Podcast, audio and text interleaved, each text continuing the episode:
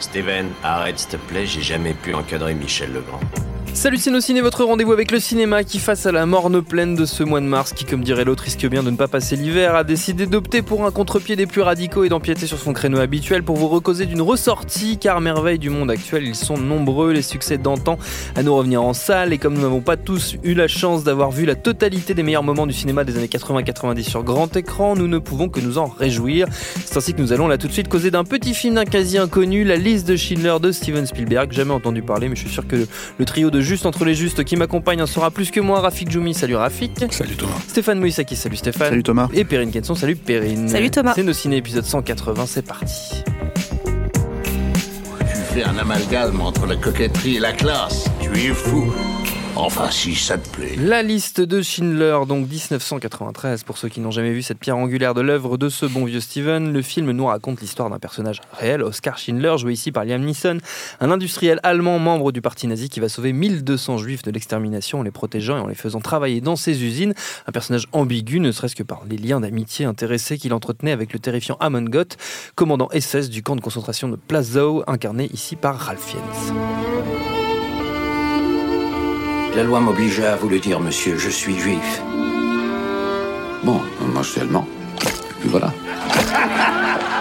Devant la caméra de Spielberg, outre Nissan et Fiennes, on trouve aussi Ben Kingsley, Caroline Goodall et M. Beth Davids. Que dire de la liste de Schindler aujourd'hui? Peut-être un mot sur la, jeunesse du projet. Euh, Rafik, je me tourne vers toi parce que tu es un peu l'historien, la mémoire de, cette émission, euh, due à ton, à ton grand âge. Parce que Julien n'est pas là pour commencer. Et parce que Julien Dupuis n'est pas là pour commencer. On pense tous à lui signer la pétition. Que je fumais aussi la pipe et que j'avais. Tout à fait. Oncle Rafik, raconte. Et des accoudoirs sur les coudes. Euh, c'est un, un, un, projet qui, pendant longtemps, enfin pas pendant longtemps, mais qui à un moment donné a été entre les mains de Martin Scorsese, en fait. C'est un projet d'adaptation euh, que Scorsese devait faire, euh, qui, euh, à l'époque où Spielberg, lui, était sur les nerfs à vif. Mm. on J'ai jamais vraiment réussi à savoir à quel moment il y a eu un switch entre, entre les deux. On a échangé nos scénarios, nouveau concept de télé-réalité. Sachant qu'à la même époque, Stanley Kubrick développait un film qui s'appelait Ariane Papers, qui, qui lui ne à ma connaissance, n'allait pas jusqu'au camp, euh, mais se concentrait sur l'avant, euh, c'est-à-dire euh, d'une femme qui cherchait à, faire passer sa famille, ses enfants pour des enfants ariens en, mm. en modifiant donc leur papier. Et euh, Kubrick, lui, avait beaucoup de mal euh, à faire ce film, euh, psychologiquement parlant, parce que ça lui demandait de faire beaucoup de recherches et passer évidemment ses journées dans la bibliothèque à bosser sur ce genre de recherche. On peut comprendre qu'au bout d'un moment, ça fout le, bourdon. Scorsese, lui, on a, gardé des, flashs qui apparaîtront des années plus tard dans Shutter Island. Et, Spielberg, lui, a, a, dû lutter contre lui-même, en fait, pour, pour s'autoriser à, à faire ce film-là, parce que c'est un cinéaste qui, d'une part, avait toujours euh, un peu tu euh, sa judéité dans, dans, son cinéma, mais comme dans sa vie aussi. Euh, euh, même si euh, elle, elle s'exprimait de façon, comment dire, métaphorique. je pense à un film comme Rencontre du troisième type qui en fait est bourré d'imagerie, d'imagerie juive et kabbalistique. mais, mais il n'avait pas encore fait la paix avec avec qui il était, on va dire. Donc il a fallu lui qu'il arrive à une certaine maturation pour pour pouvoir s'engager dans un dans un projet comme celui-ci, qui qui aussi a, a, dû nécessiter des tractations parce que politique politique avec avec une Universal, euh, le studio qu'il a littéralement enrichi, pas, même pas enrichi, qu'il a pratiquement tenu à bout de bras pendant, pendant plus de dix ans, depuis euh, en partant de, de Jaws et de, et de E.T. Euh, et sur toutes les années 80 avec les, films Amblin, etc. c'est Sid Sheinberg, son, son, on va dire son, père de substitution, voilà son mentor qui était à la tête du studio, et bien malgré le pouvoir des euh, jamais égalé euh, que, que, que, Spielberg avait pu avoir sur Hollywood en tant que réalisateur, il n'avait quand même pas la liberté d'aller faire un film de trois heures en noir et blanc sur la Shoah. Enfin, ça, faisait un peu, un peu, un peu lourd, quoi, si tu veux. Alors, je, me corrige tout de suite, pas sur la Shoah, parce que on, on va, on va développer. Mais euh, La liste de Schindler n'est pas un film sur la Shoah, mais ça, on, expliquera plus tard. Mm. Pas la liberté de le faire sans, sans, sans, justement les tractations dont tu parlais, parce que mm. l'idée, c'est qu'au même moment, il développait Jurassic Park, qui était l'adaptation de, de du roman de Michael Crichton, qui était pour Universal un très gros enjeu. Et, euh, euh, finalement, en fait, ce qui s'est passé euh, en coulisses, c'est que Sid Sheinberg lui a dit et à la base, il devait faire la liste de Schindler d'abord et Jurassic Park ensuite. Mm. Et en fait, Sheinberg a, a demandé à intervertir, c'est-à-dire il lui a dit tu vas d'abord faire Jurassic Park. Et après, tu feras la liste de Schindler, et c'est ce qui validera, si tu nous fais Jurassic Park, ce qui validera le fait qu'on puisse donner le feu vert à, à Schindler. Aujourd'hui, je crois que l'idée, c'était que, comme c'est un film qui est très très personnel, très très sombre, euh, sur une, une, une- comment dire, un, un morceau de l'histoire euh, très très funeste, bah, je pense que, et que Jurassic Park en contrepartie est un film d'aventure plus léger, Oui, plus lyrique. euh, voilà, l'idée de Scheinberg, c'était de dire à Spielberg, si tu fais la liste de Schindler d'abord, Jurassic Park va forcément être entaché par ce que tu auras Mm. vécu, par ce que tu auras traversé. Après, euh, il y, a quand même- il y a quand même une espèce de logique de tractation derrière de studio qui est assez, euh, qui est assez dingue. Quoi. Il y avait aussi euh, Billy Wilder qui devait euh, à un Mm. moment donné faire. Il voulait que ça soit son, son dernier film. Voilà, son- le film en fait, et c'est Billy Wilder lui-même qui a suggéré d'abord à Spielberg, lui a dit, Mm. tu, euh, comment dire, euh, tu devrais le faire toi en fait, tu devrais le, le- le- le réaliser euh, toi-même. Mais il y a eu aussi un autre réalisateur qui était à un moment donné, parce que quand Spielberg a récupéré les droits aussi du. Enfin, Universal a les droits, et euh, Car c'est un Spielberg, livre, a- c'est un, livre à la base, ouais. et, et- et Spielberg, il l'avait proposé, parce que encore une fois, il se sentait pas, comme disait Rafi, que euh, c'est pas facile d'aborder ça, surtout quand, avec son rapport à sa judéité, avec, avec- et puis même, c'est, c'est- c'est- Stéphane l'a dit aussi, c'est un morceau de l'histoire très très Oui. très très dur Euh, donc euh, il sentait pas forcément euh, les épaules pour le faire à un moment donné et il l'avait proposé à Roman Polanski aussi de le faire et Roman Polanski avait dit non parce que c'était trop proche de lui en fait Mm. Euh, lui était un échappé du, du ghetto de Cracovie et euh, sa mère était morte dans les camps de Cracovie De Cracovie Ouais, de Cracovie, Cracovie. ouais, ouais. et, il est, et il est- c'est un- et donc en plus le film est, sur le ghetto de Cracovie. Sa mère est, mort à- est morte à Auschwitz, donc euh, il y avait, euh, c'était un lien qui était beaucoup trop, beaucoup trop important euh, pour lui, quoi. Donc c'est vrai que Spielberg a dû aussi. Il y a une autre raison pour laquelle Spielberg à un moment donné, donc au-delà d'être en- d'avoir fait ce travail sur lui-même aussi, c'était une période aussi euh, potentiellement il y avait des remontées euh, pas mal d'antisémitisme. On était post euh, du mur, Hmm. peu de temps. Enfin, il y avait la chute du mur qui était en, en- en cours après la guerre froide. Il y avait aussi des, des- des- des remontées comme ça d'antisémitisme, de ce genre de choses, des, des- des faits qui arrivaient. Et il a pris un petit peu peur et il s'est dit qu'il y avait quand même quelque chose à, à faire. Ce film avait, avait une importance à un moment donné aussi euh, dans son message par rapport à ce qui se passait euh, mondialement en fait. Il y, a- il y avait aussi un, un- un tabou euh, manifeste euh, à, à faire, à faire un film euh, qui se passe, euh, ne serait-ce qu'en partie, dans, dans un camp de la mort. Euh, même si, à l'époque de la sortie de la liste de Schindler, les gens semblaient avoir oublié que déjà des films avaient, avaient, avaient tenté de franchir cette barrière. Et, mais on avait payé parfois le prix très fort. Et je pense notamment au capot euh, de Gillo Pontecorvo, euh, qui, qui met en scène euh, les, les, les, les- les camps et qui a littéralement servi de, de base euh, au cahier du cinéma à décrire l'abject dans un article qui s'appelait De l'abjection, qui était concentré sur ce film et qui depuis, en gros, nous fait croire à ces conneries qui sont un travelling est affaire de morale au sens où voilà de faire de la mise en scène euh, sur euh, sur euh, sur des images comme celle-ci, c'est- immoral et, qui a entraîné d'ailleurs tout un tas de tout, tout un cinéma du non effet, euh, de, de la non mise en scène. Dès, Ah, dès qu'on plus a- jamais dès- ça. voilà, dès qu'on aborde dès qu'on aborde quelque chose que- qui est euh, de, trop dur en fait dans, dans, dans- dans notre humanité. Euh, Ce qui n'est pas du tout le cas de la liste de Schindler. mais justement, et c'est là où c'est le, le- le tabou a été brisé euh, par euh, bah, le plus grand metteur en scène vivant, donc, euh, puisque la, la liste de Schindler n'est que mise en scène. Il n'est que la réflexion à, à- à chaque plan de comment je peux filmer ça, que- quel droit moral j'ai à filmer ceci et cela. Euh, et, et merci euh, pour, à ce film d'exister parce qu'il a, il nous a vraiment débarrassé de 30 ans d'une censure réelle, en fait. hein. Euh, euh, Il y avait eu un film comme Portier de nuit aussi qui s'était un petit peu approché de, de ce sujet-là, mais d'une façon, on va dire, euh, Oui. euh, approuvée par, la- par les, élites de, les élites de son époque.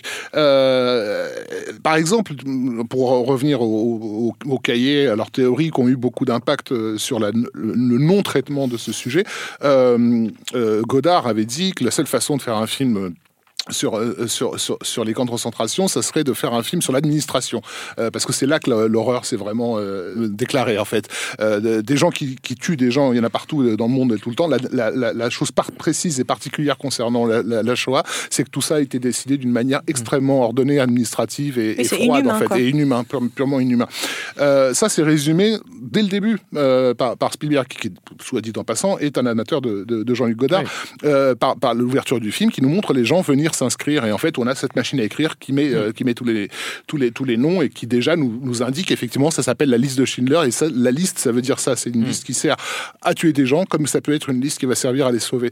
donc tout, tout, est conditionné par, par, par cette, cette idée de comment moi qui ai fait qui ai 20 ans de, de, de films d'action de SF euh, euh, d'entertainment euh, d'héritage Hitchcockien dans mon cinéma etc je peux m'attaquer à quelque chose qui appartient pas du tout à ce, à ce domaine là et il va le faire en, en partie en, en, en émulant des, des, des, des, films qui sont pas de son univers. Hmm. Euh, J'ai pas l'impression qu'on ait beaucoup, euh, ni à l'époque ni aujourd'hui, euh, insisté sur les emprunts euh, au style de, visuel de l'école de Lotz, donc l'école de cinéma polonaise, d'où sont sortis au, milieu des années 50 tous les cinéastes polonais les plus célèbres de Wajda, Polanski et, et compagnie. Il y a des vrais emprunts de, de, de, Spielberg à, à, ces cinéastes-là. Il est allé chercher Janusz Kaminski pour, faire, pour faire la photo du film. Tu vois, il, il avait besoin. Il jamais lâché. Voilà, mais il avait besoin d'un regard spécifiquement européen sur quelque chose parce que c'est un Américain. Les Américains, ils, connaissent d'autant moins la Shoah qu'ils savent même pas comment un truc comme ça a pu, a pu hmm. exister et, se mettre en place, tu vois.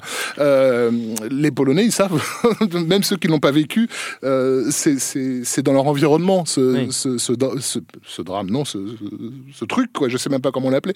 Euh, donc voilà, visuellement, il y a, y a, enfin, scéniquement, il y a un vrai, un vrai, un vrai travail de réflexion qui est qui est stupéfiant. Quoi. Mais même assez, assez, assez globalement, euh, même de par la démarche déjà du film, on, sent qu'il euh, il y a une vraie prise de conscience en fait, de toute façon, de la part de, de, Spielberg. Il le disait lui-même dans une interview euh, à l'époque, je sais pas, Newsweek ou quelque chose comme ça, il avait dit Je suis un cinéaste de l'imaginaire et j'ai découvert la réalité, en quelque sorte, avec, avec la liste de Schindler en fait. Et le fait, cette recherche de réel, comme tu le disais là, sur aller chercher l'école polonaise, etc. Donc vraiment, oula, attention, l'attaque du micro.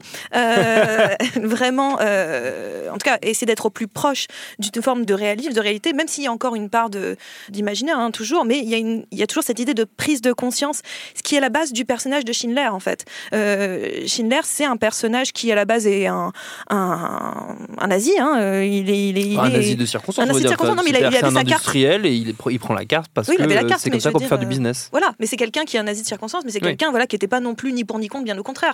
il y avait un truc, je tire mon parti, et c'est ce qui est intéressant aussi chez, Spielberg, c'est qu'il va jamais euh, dire que c'est un saint dessin. Hein. C'est que clairement, il y, a une réflexion là-dessus. Mais c'est un personnage qui va être dans la prise de, conscience, comme lui, Spielberg, a eu une sorte de prise de conscience par rapport à, lui-même. Et, ça se voit dans sa mise en scène, encore une fois.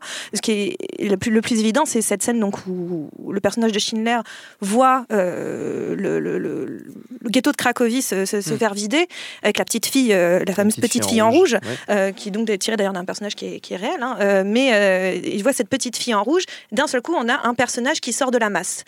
Et donc le personnage va prendre conscience de l'horreur euh, nazie, etc. Mmh. Mais aussi, c'est Spielberg qui prend aussi conscience de l'humanité dans le déshumain, c'est-à-dire que euh, on parle toujours euh, de la tragédie juive, de la tragédie euh, de l'Holocauste, mais de manière d'un ensemble. C'est un ensemble de personnes mm. qui ont subi ça. Et d'un seul coup, il rappelle, grâce à cette image de la petite fille notamment, et aussi par rapport à une scène qui fait écho, c'est la scène où les deux personnages, j'ai un trou, la Schindler et Ben Kingsley, Isaac, c'est horrible, Isaac, voilà, Isaac, ils vont quand ils font la liste et ils sont obligés de se rappeler des noms des gens euh, de tête pour les noter et ils sont obligés de s'en rappeler. Donc d'un seul coup, on redonne une. externe. Merci, externe. Donc on est obligé de redonner euh, une, une, individualité, une personnalité aux gens. En fait, Spielberg est en train de nous rappeler, oui, c'est un drame global, ça a concerné 6 millions de personnes, mais chaque personne est un individu, chaque hmm. personne est un humain, chaque personne a subi quelque chose. C'est un, drame. il y a un drame personnel dans chaque histoire. Dans le hmm. collectif, c'est d'abord un drame personnel. Et donc, c'est cette prise de conscience-là que fait le personnage de Schindler, mais qui est aussi une prise de conscience que Spielberg fait et que le spectateur finit par faire, en fait. Hmm. C'est-à-dire qu'à un moment donné, on n'est plus seulement en train de se dire oh là là, l'Holocauste avec un grand mot. C'est des gens, des humains, qui ont chacun leur vie et leur individualité, ont subi une horreur absolue. Mmh. Donc chaque histoire est différente, mais chaque histoire peut se regrouper sous un, terme. Mais il y a cette idée de la, de la, prise de conscience que je trouve euh, extraordinaire, parce que c'est la prise de conscience d'un cinéaste qui arrive à nous le mettre par la mise en scène euh, et faire une prise de conscience Mm. du spectateur. C'est quand même très, très, très. Enfin, on va arrêter de praise de l'ordre de, de toujours à chaque fois que c'est Spielberg, mais c'est parce qu'on le pense tous.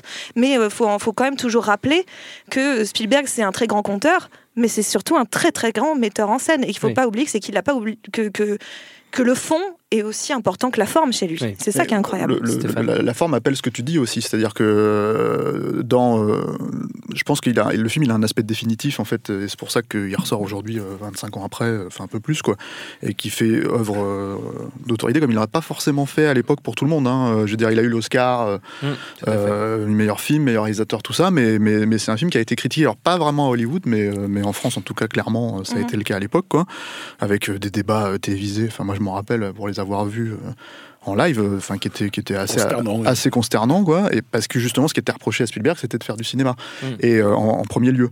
Et le le, le Alors, truc c'est que on parlait de cow-boy euh, à l'époque. Euh, Il arrivait comme un cow-boy sur le sujet. Ouais, il disait, euh, ouais, euh, les Américains, avec eux, on sait que les cow-boys vont gagner à la fin. euh, Ouais, euh, enfin, euh, il y avait des accusations d'antisémitisme, hein, enfin, ce qui était complètement aberrant. Enfin, je veux dire, euh, on, en- on en- on en- on en arrivait là, en fait. Et le, le- le problème, en fait, c'est que cet aspect définitif du film, en fait, c'est parce qu'il y a, euh, à un moment donné, il y a une. Alors que c'est pas un film, c'est pas, c'est un film de la toile de fond. euh, la Shoah est dedans, mais le truc, c'est que c'est c'est un film sur les survivants. Mm. Et l'idée, en fait, c'est de montrer euh, clairement, en fait, la façon dont euh, chaque petite histoire, chaque petite anecdote, en fait, va nourrir à travers le, le fil Mm. conducteur des, des- des personnages principaux, va nourrir, en fait, si tu veux, ce, ce, ce, ce récit, lui donner une importance. Tu, je pense que tu demandes à n'importe qui, alors, autour de cette table, mais aux gens qui ont vu le film, tout simplement.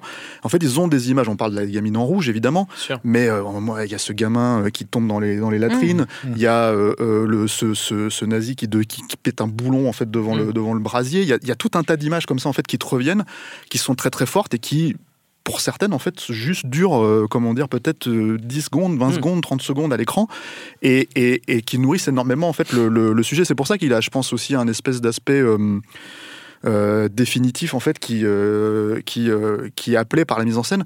Il y a, y a le choix, bon, le noir, le noir et blanc, etc., etc., mais le truc, c'est qu'il y a un, je pense aussi, il y a une espèce de logique de j'ai pas envie de dire de devoir de mémoire au sens, euh, au sens strict du terme, comme on pourrait, parce que c'est un grand sujet, il faut en parler, il faut le traiter comme ça, mais vraiment en fait comme une, euh, comme dans la façon de raconter l'utilisation en fait de, tu ouvres une boîte avec des photos en noir et blanc et tu montres les choses aux gens, Mm. et en fait c'était cette époque-là, et, je pense qu'il y a cette notion-là en fait, si tu veux, Mm. et c'est une notion de compter le récit en fait, c'est une Mm. notion de, de manière un peu extra cinématographique, mais c'est là en fait, c'est- prégnant, et, euh, et, euh, et d'ailleurs cette idée en fait à un moment donné même littéralement de sortir du film en fait à la fin du film et de, de, Mm. de- de revenir ramener la, réalité voilà la réalité. c'est euh, c'est euh, c'est presque c'est même pas que ça contredit mais ça confirme en fait ce Ouais. que le film fait euh, euh, à à ce moment là quoi Mm. Ce qui se Donc, euh, sur l'image très forte de Nissan lui-même, du, enfin, du personnage Voilà. qui vient honorer la mémoire du, du, Après, du vrai personnage. quand on dit c'est un film de cinéma c'est que c'est un, un film de Spielberg c'est à dire que même si lui alors apparemment il a il a plus ou moins repensé euh, son fonctionnement sa méthodologie en fait il a par exemple apparemment il a pas du tout storyboardé le film Pas du tout, ouais. euh, Ouais. euh, ce qui est pas enfin ce qui était pas courant à l'époque pour lui quoi Il a tourné beaucoup de choses lui-même. Voilà, aussi, à euh, l'épaule.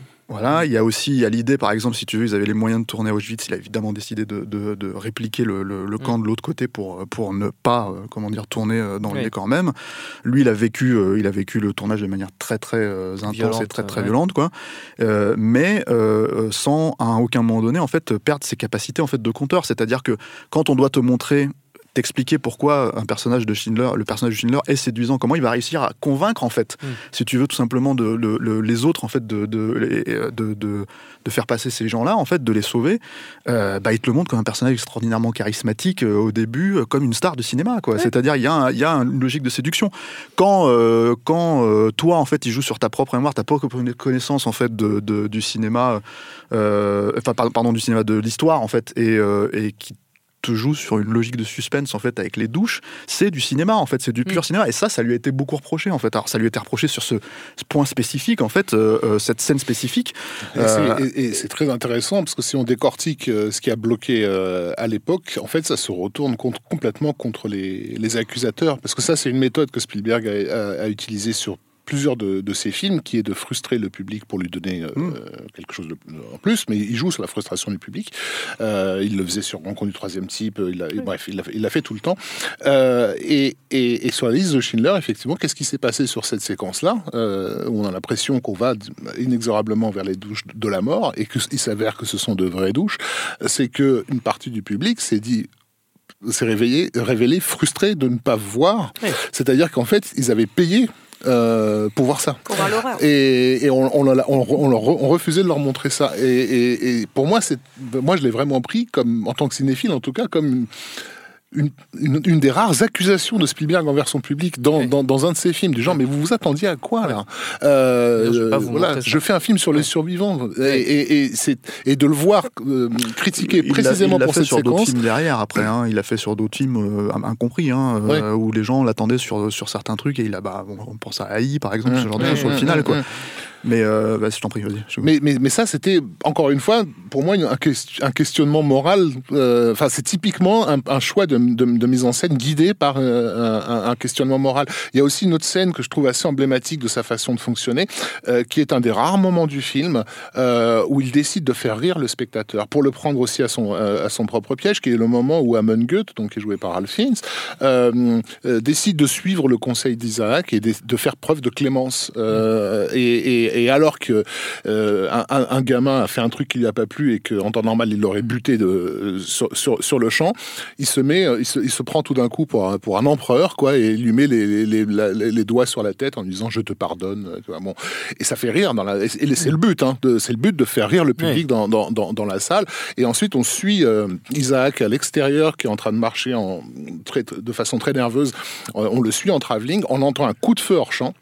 Et, euh, et dans le travelling, on aperçoit derrière, euh, en arrière-plan, le, le corps du gamin, en fait, Edmund Goethe, qui a finalement chan- chan- chan- changé d'avis.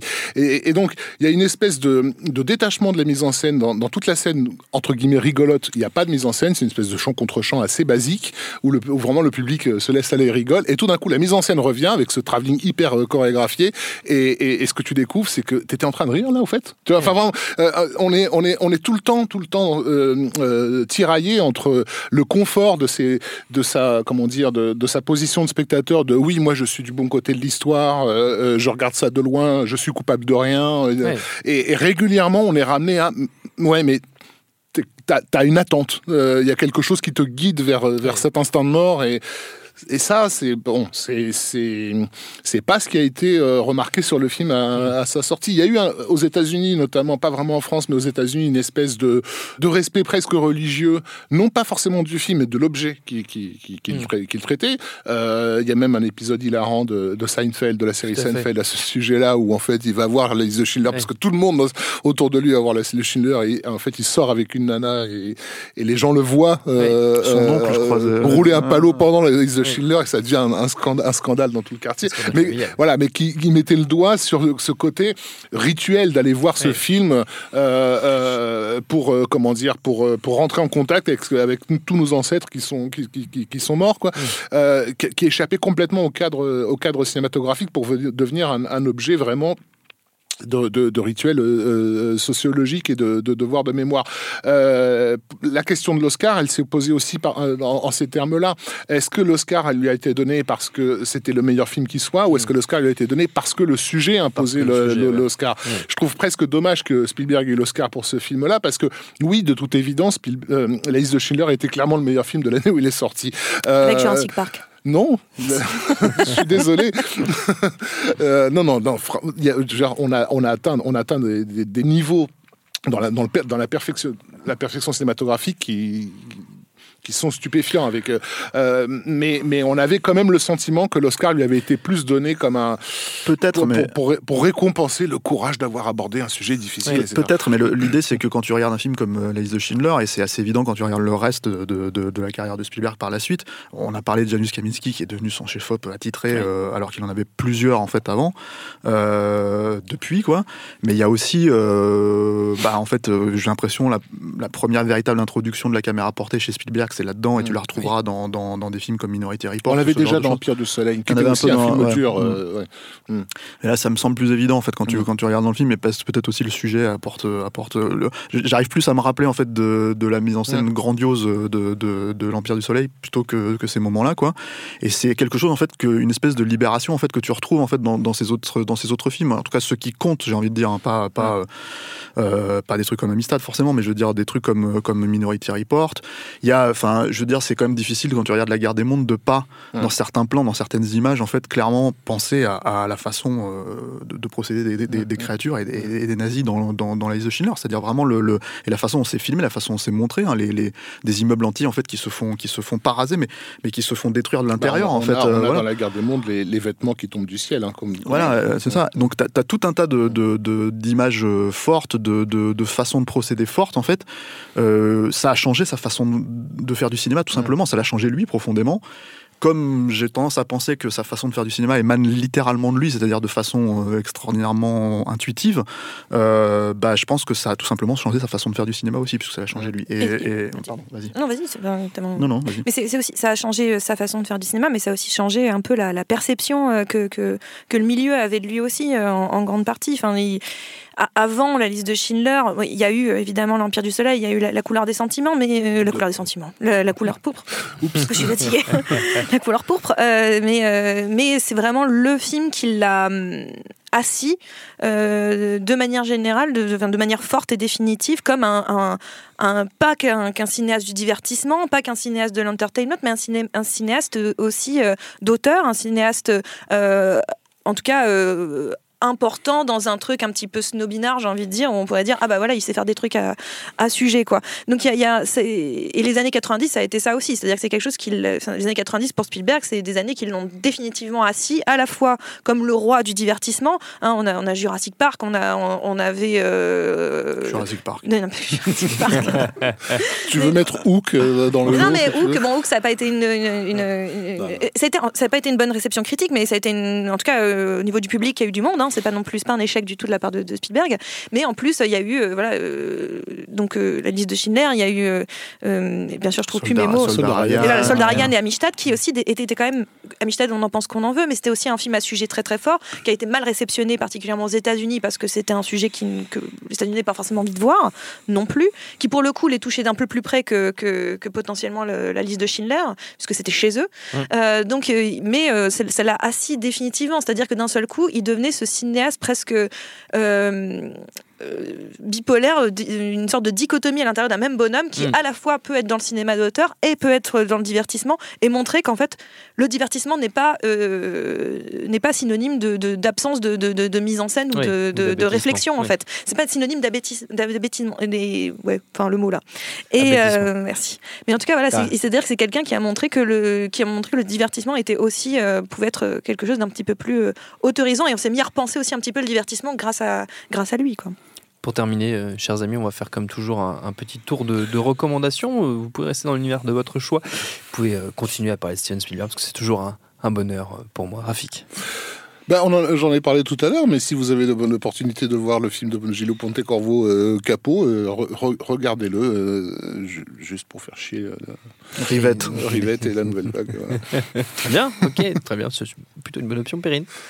Euh, bah, pour rester dans le, le fun et la façon de filmer les camps, détente. et, le- et la façon de filmer des camps, euh, et qui avait fait aussi est très très très polémique à l'époque de, de sa sortie. C'est un court métrage pour le coup, mais c'était euh, de de- d'Alain René, euh, Nuit et brouillard. Nuit et brouillard euh, qui parle euh, des camps et, euh, et qui, les, qui les filme avec une, en noir et blanc, avec une euh, voix off qui raconte. Et il n'y a pas, y a pas d'image de corps ou de quoi que ce soit, c'est juste on observe. Et ça avait vraiment fait aussi euh, polémique à l'époque, justement, de comment on peut filmer ou pas les camps, est-ce qu'on a le droit de filmer et pas filmer? Et, euh, et ça, je pense que ça a aussi en partie nourri. À mon avis, Spielberg l'a vu, parce que ça date de 56. hein. Donc, c'est très peu Interdit en France longtemps parce qu'on voyait un gendarme français, je crois. Exactement, une- parce qu'on n'assumait pas du tout. Comment toute Oui, la France avait été euh, résistante. Et euh, donc, euh, c'était pas nous. Et donc, le, le- je pense que ça a aussi influencé, euh, mine de rien, la, la manière de Spielberg de filmer son, sa liste de Schindler. En fait, Oui, ouais, tout d'un coup, une- une- deux autres recos qui sont arrivés. Parce Ah, d'accord. tu as parlé de Billy Wilder tout à l'heure et ça m'a fait penser qu'il a, bah, il a fait ce film Stalag 17 hein, qui se passe dans un camp allemand. et Donc ça, c'était intéressant. C'est aussi, hélas pour lui, le- à l'origine de cette série un peu de merde qu'était Papa Schultz, Ah euh, qui a été tiré du film au départ. Euh, et, et- et également un film euh, d'Hélène Klimov euh, qui s'appelle Requiem pour un massacre. Euh, Donc si, voilà, si vous avez envie de passer une bonne soirée entre amis, soirée. voilà, vous enchaînez la liste de Schindler et Requiem pour un massacre. Bien. Je pense Et que vous êtes bien Avec une pause nuit brouillard Voilà, pour puis manger. vous faites Shoah de Lanzmann toute la nuit après, puis vous serez bien au matin. Euh, Stéphane, Bah, comme ils le disent, tu sais, la, la liste, c'est la vie. Alors, moi aussi, j'ai fait une petite liste, tu vois, voilà, avec mes recos, quoi. une liste. Dans le passeport. Non, mais je fais, tu sais, je fais hop. Voilà, hop, Alors, on Qu'est-ce que tu dis là?